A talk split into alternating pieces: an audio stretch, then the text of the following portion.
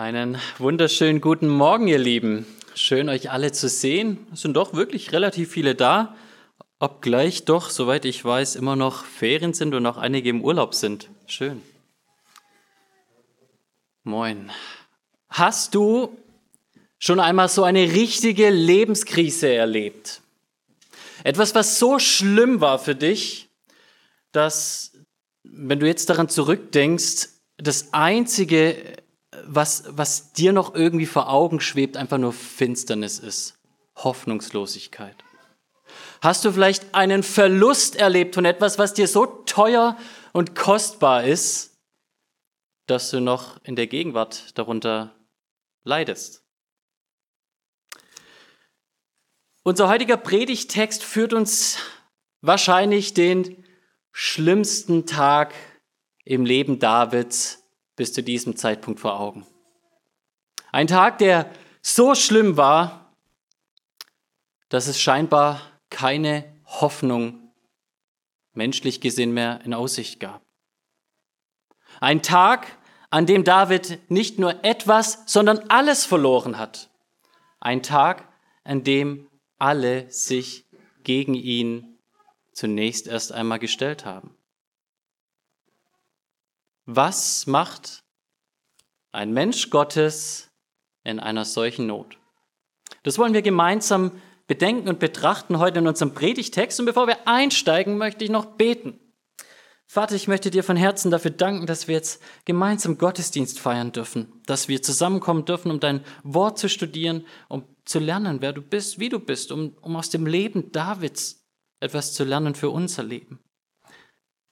Gott, ich möchte dich bitten, dass dein Wort wirklich unsere Herzen berührt und verändert und dass du uns begegnest, dass wir dich kennenlernen in der Botschaft deines Wortes.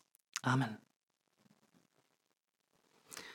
Wir haben das letzte Mal noch gesehen, dass David wahrscheinlich den größten Glücksmoment seines Lebens hatte, wo er in dieser bremslichen Situation war, dass er mit den Feinden seines Volkes zusammenstand und gerade im Begriff war, gegen sein Volk in den Krieg ziehen zu müssen.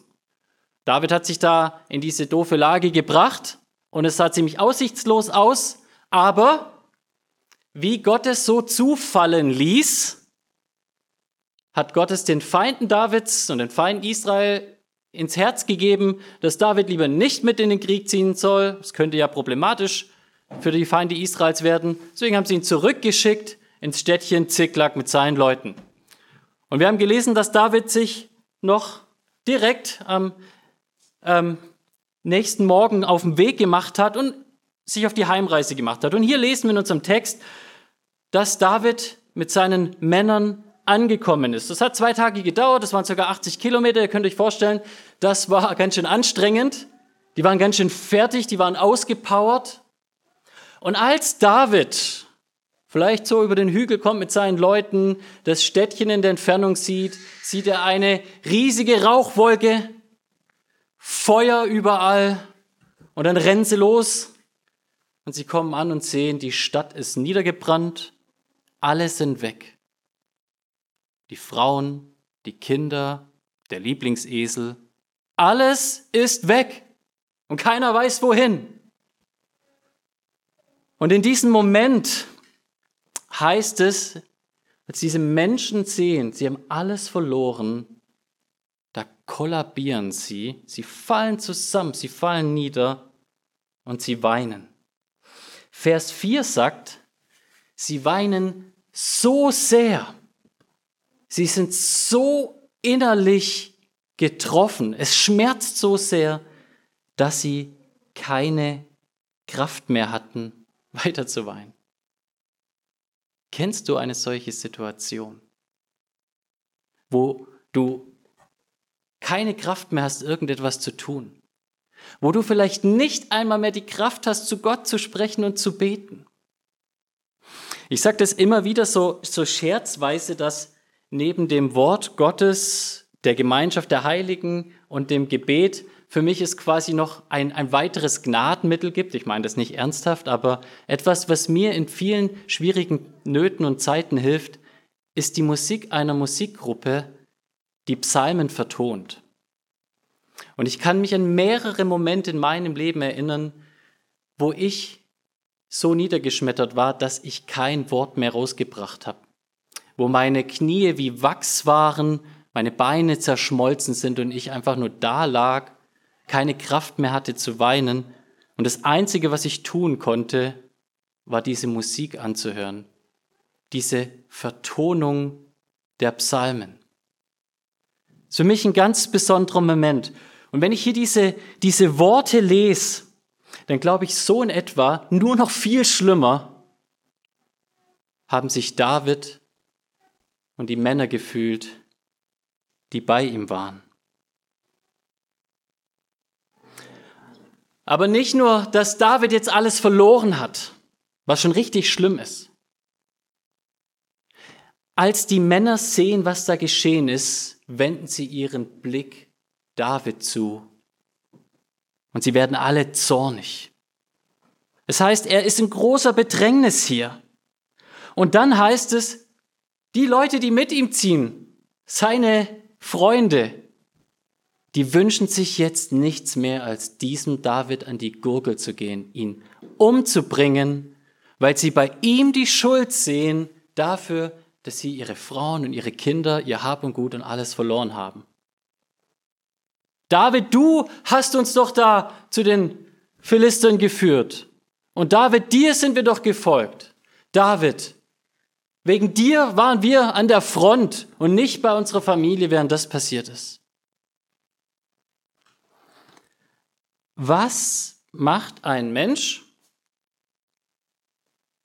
in einer so großen Not?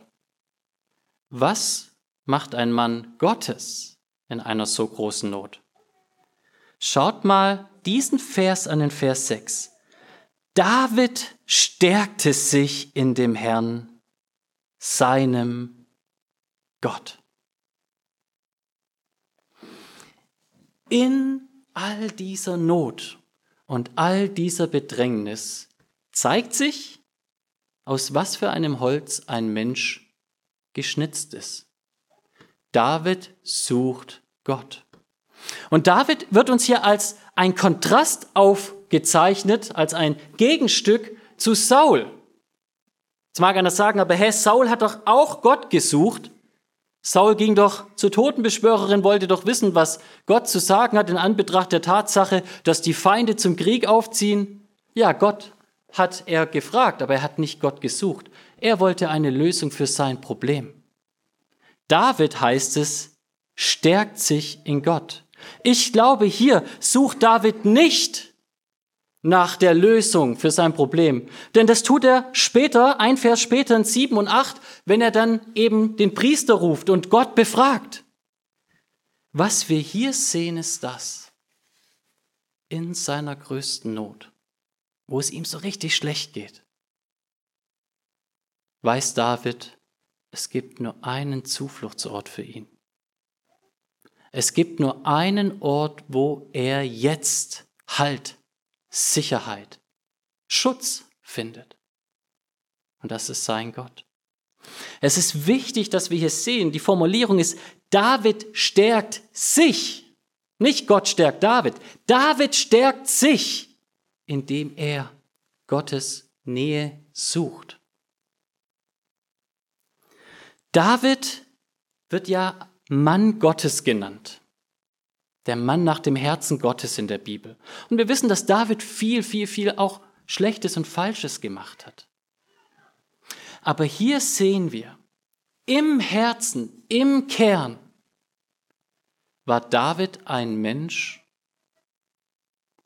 der Gott zu seiner starken Burg gemacht hat, der in Gott seinen Schutz, seine Hoffnung in allergrößter Bedrängnis gesucht hat.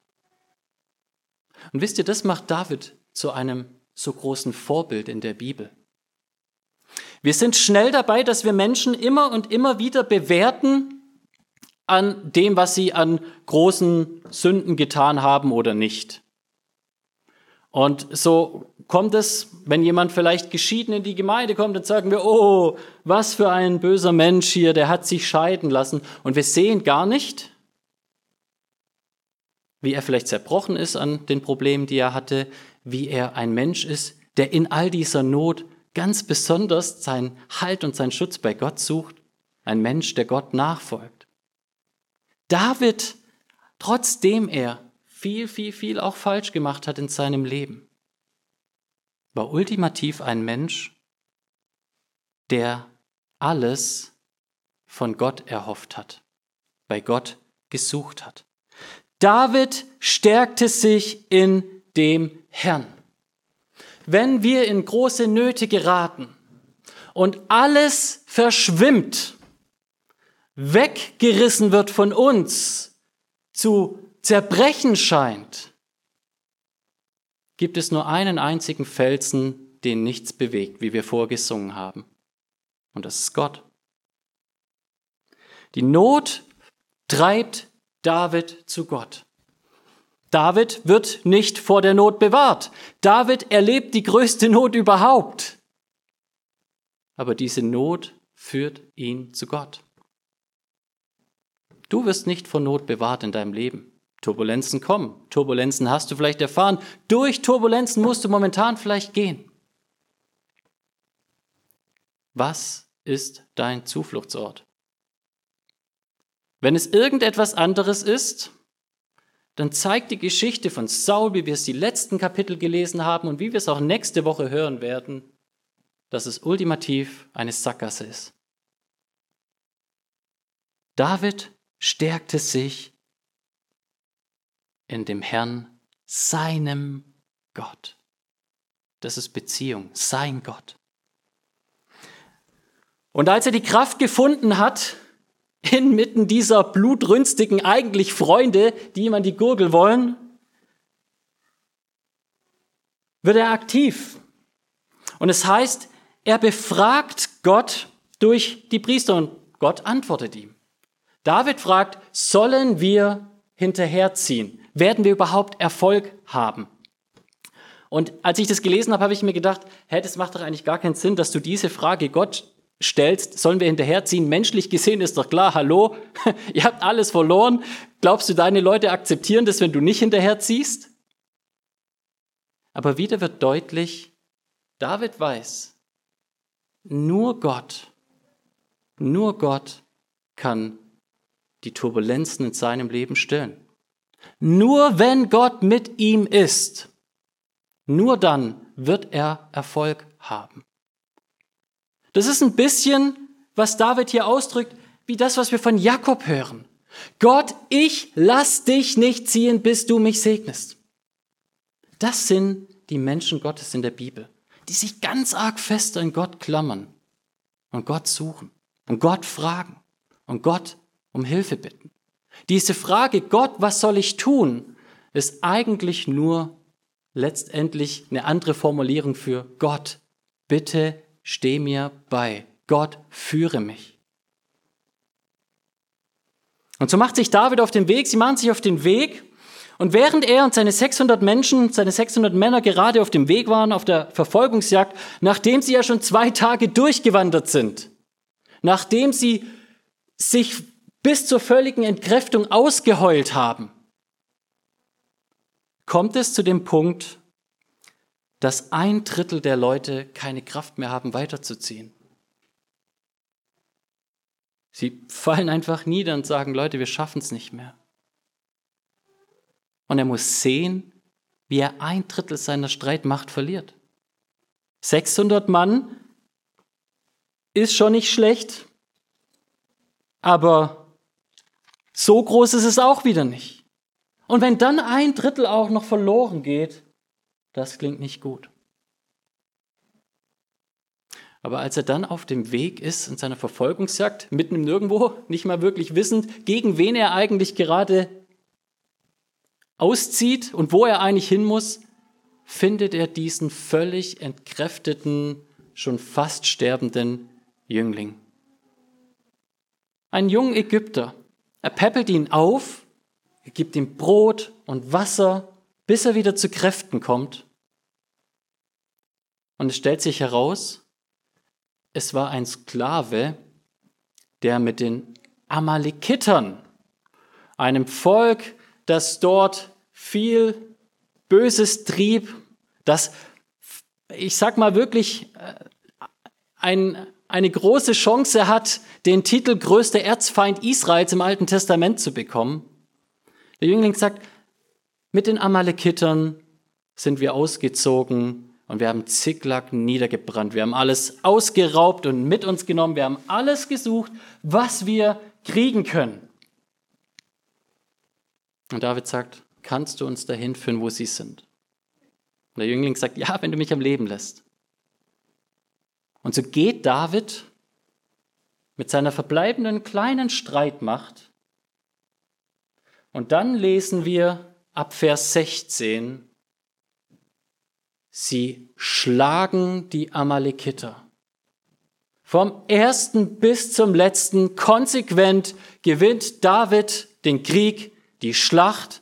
Er macht kurzen Prozess mit seiner Feinde und nur diejenigen, die schnelle Kamele hatten, konnten noch ein bisschen äh, sich davon machen, von dannen ziehen und David entkommen. Und wenn wir hier in diesen Text reinschauen, dann fällt uns was ganz Interessantes auf. Hier wird immer und immer wieder David betont. David schlug die Amalekiter, Vers 17. Vers 18. Und David rettete alles von den Amalekitern. Und David rettete seine beiden Frauen. Vers 19. Alles brachte David zurück. Vers 20. Und alles, was sie zusätzlich von den Amalekitern eingenommen haben, das war die Beute Davids.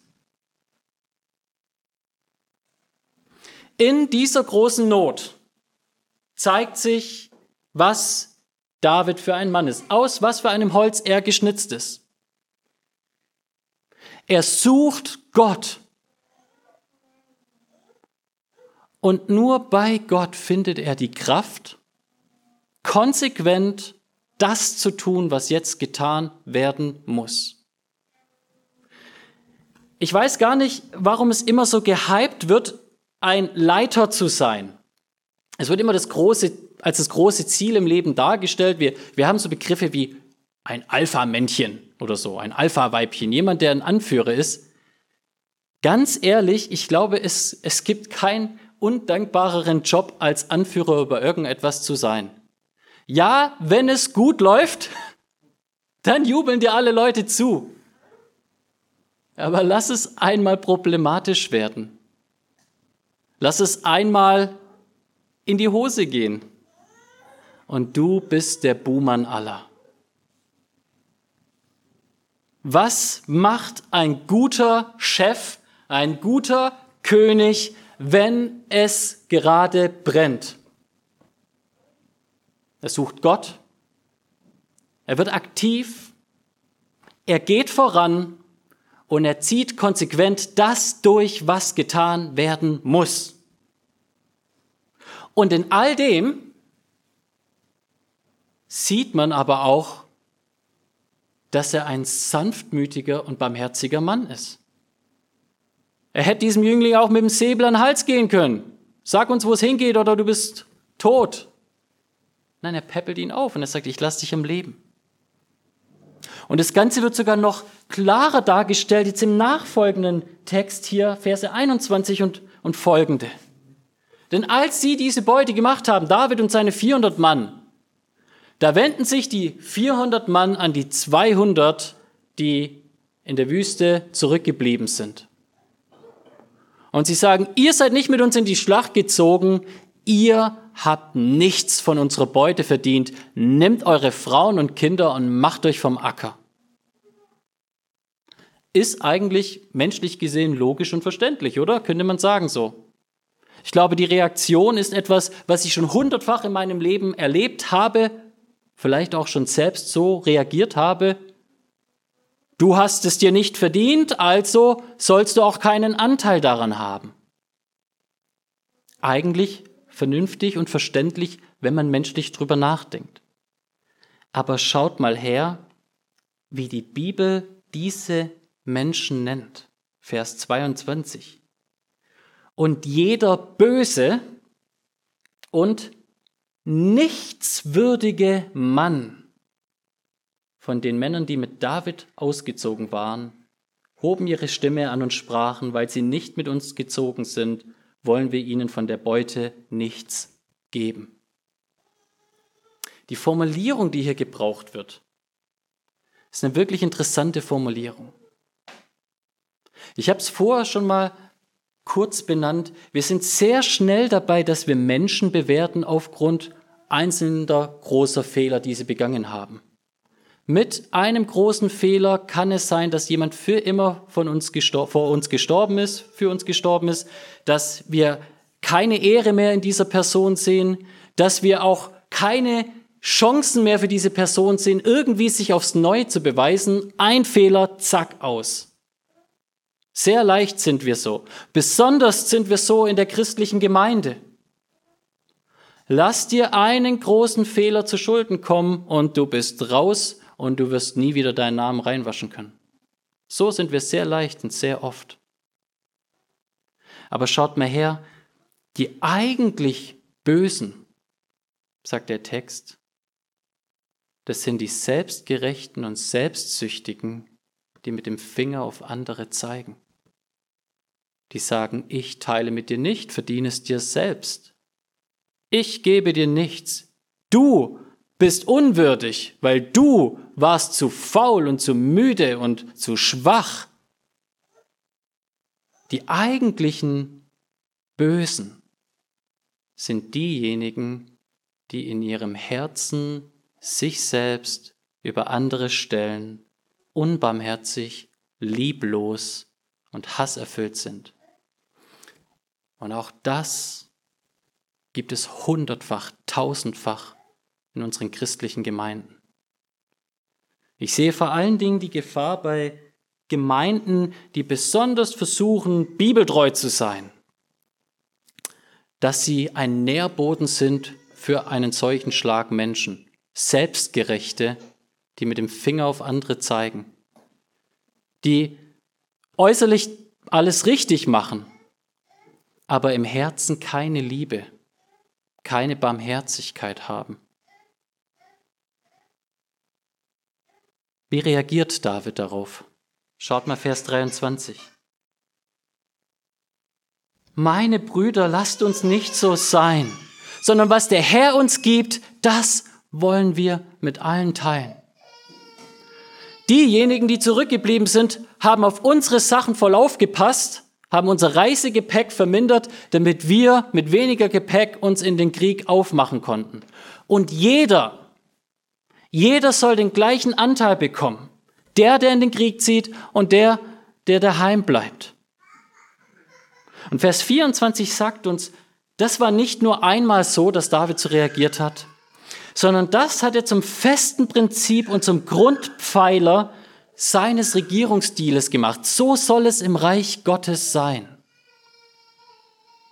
Seht ihr wieder, was David uns hier, was, als was David uns hier beschrieben wird? David, der Mann, der über die letzten Kapitel immer und immer wieder falsche Dinge getan hat, nicht die besten Entscheidungen im Leben getroffen hat. Im Kern war er ein Mann, der nichts sehnsüchtiger gesucht hat als Gott und ein Mann, dessen Glauben sich zeigt in der Art und Weise, wie er mit seinen Mitmenschen umgeht. Das ist das, was die Begegnung mit Gott in uns bewirkt. Dass wir mehr und mehr erkennen, wie er ist und mehr und mehr werden, wie er ist. Und wir wissen von Gott, dass er einer ist, der seinen Sohn in die Welt sandte, um zu suchen und zu finden, was verloren ist.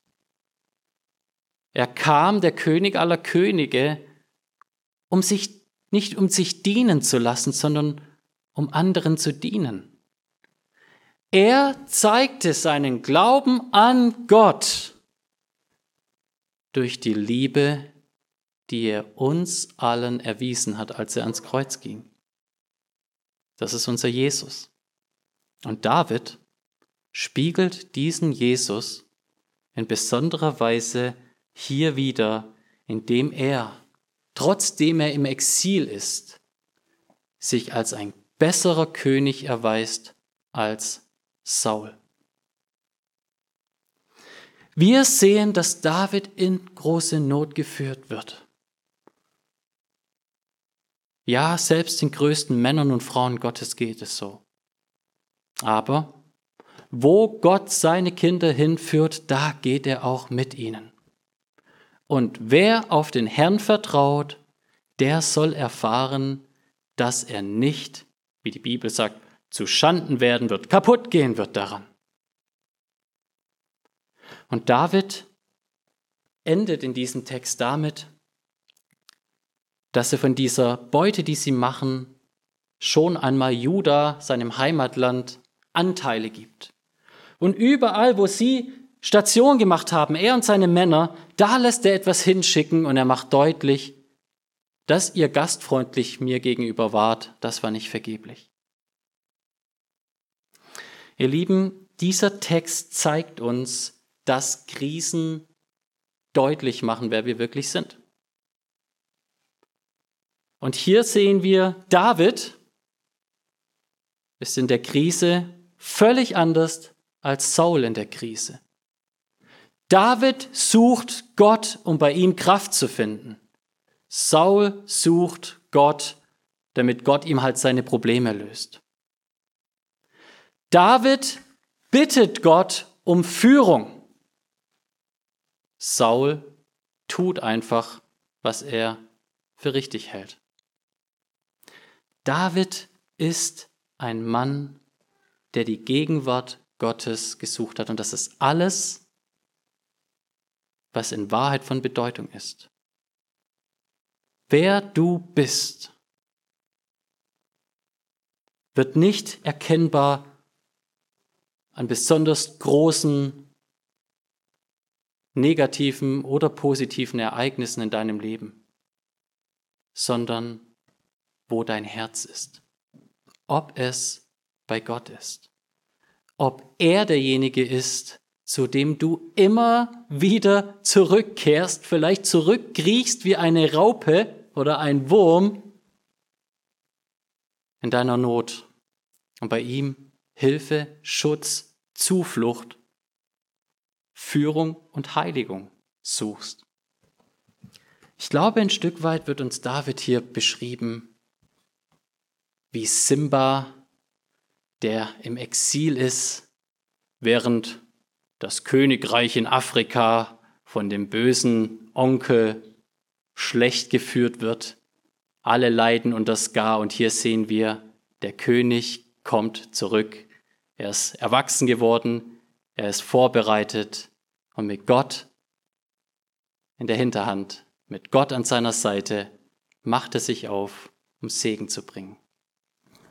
Ihr Lieben, wir brauchen Gott. Du brauchst Gott. Krisen kommen. Suchst du bei ihm deine Zuflucht. Gott wünscht es sich von dir. Gott fordert es von dir, dass er dein Ein und alles, dein Felsen, dein Schutz, deine Zuflucht, deine Herberge sein darf. Lasst uns diesem Gebot folgen und ihm vertrauen. Amen.